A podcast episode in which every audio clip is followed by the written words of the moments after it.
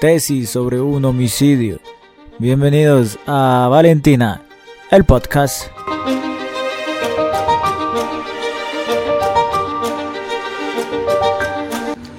Buenas noches, mi nombre es Michelle Valentina Castel Cardoso, soy estudiante de Derecho de la Universidad Libre de Candelaria y actualmente estoy cursando el tercer semestre. Tesis sobre un homicidio es un thriller psicológico argentino dirigido por Hernán Goldfried y protagonizado por Ricardo Darín. La historia se centra en Roberto Bermúdez, un prestigioso abogado penalista que se ve envuelto en un misterioso caso de homicidio. Roberto es un hombre obsesionado con la perfección y la lógica. Enseña Derecho Penal en una universidad. Un día, Gonzalo, un estudiante de Derecho, muestra un gran interés por un caso de homicidio sin resolver y es allí cuando él comienza a asistir a las clases de Roberto, despertando así la curiosidad del abogado y llevándolo a investigar por su cuenta, o por lo menos así nos lo hace ver la trama al inicio de todo. Con una narrativa fluida y una estética visual impactante, Tesis sobre un homicidio mantiene al espectador en vilo durante toda la película. Las actuaciones de Ricardo Darín y Alberto son destacadas y logran transmitir la tensión y la ambigüedad de sus personajes. Esta película plantea preguntas sobre los límites que una persona está dispuesta a cruzar en su afán por encontrar la justicia, o por el contrario, de reversar todo ya que deja un final abierto y en suspenso al espectador. A medida que transcurre la cinta, Roberto manipula no solo a Gonzalo, sino que también a las autoridades que llevan el caso, poniendo en riesgo su propia reputación y seguridad para demostrar su teoría. Esto nos lleva a reflexionar sobre los peligros de la obsesión y hasta dónde estamos dispuestos a llegar para alcanzar nuestros objetivos a través de giros inesperados y momentos de suspenso. La trama se desarrolla hasta un desenlace sorprendente.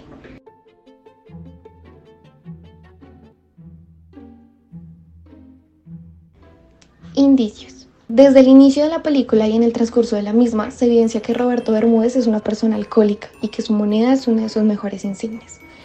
Al iniciar las clases, una de sus primeras frases hacia sus estudiantes fue que debían aprovecharlo, como si supiese que pasaría algo más adelante. Tanto el profesor como el estudiante, Gonzalo, presentaban actitudes atípicas, pero las actitudes del abogado llamaron más mi atención. No era una persona estable. Llamaba a las 3 de la mañana a su psicóloga, la esperaba fuera del consultorio recurrentemente. O sea, era evidente que no confiaba en cualquier persona y que debía desahogarse rápidamente. Era una persona que bebía todos los días y hasta en horario del desayuno.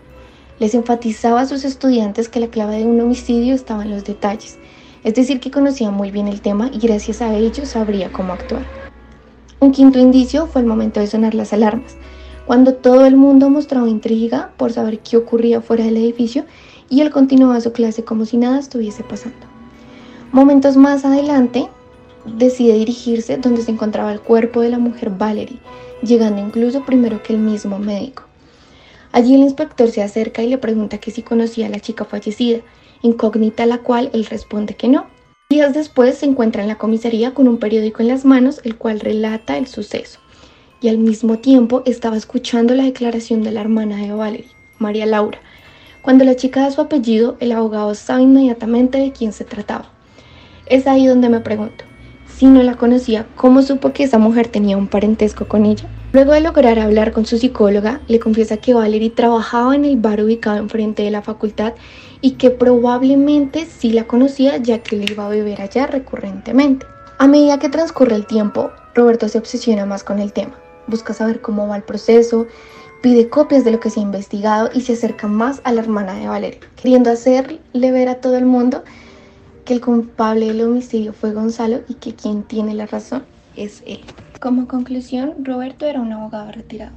No era lógico que se interesara tanto por una persona que según él no conocía, y más cuando ni siquiera habían fines económicos. Desde aquel suceso, Roberto pasaba noches sin dormir, sin poder tener la mente en blanco.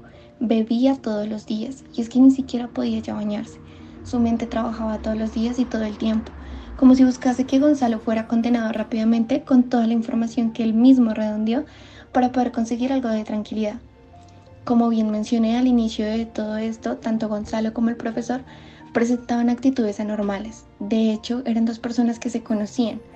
Roberto sabía que el perfil de Gonzalo era perfecto para hallarlo culpable.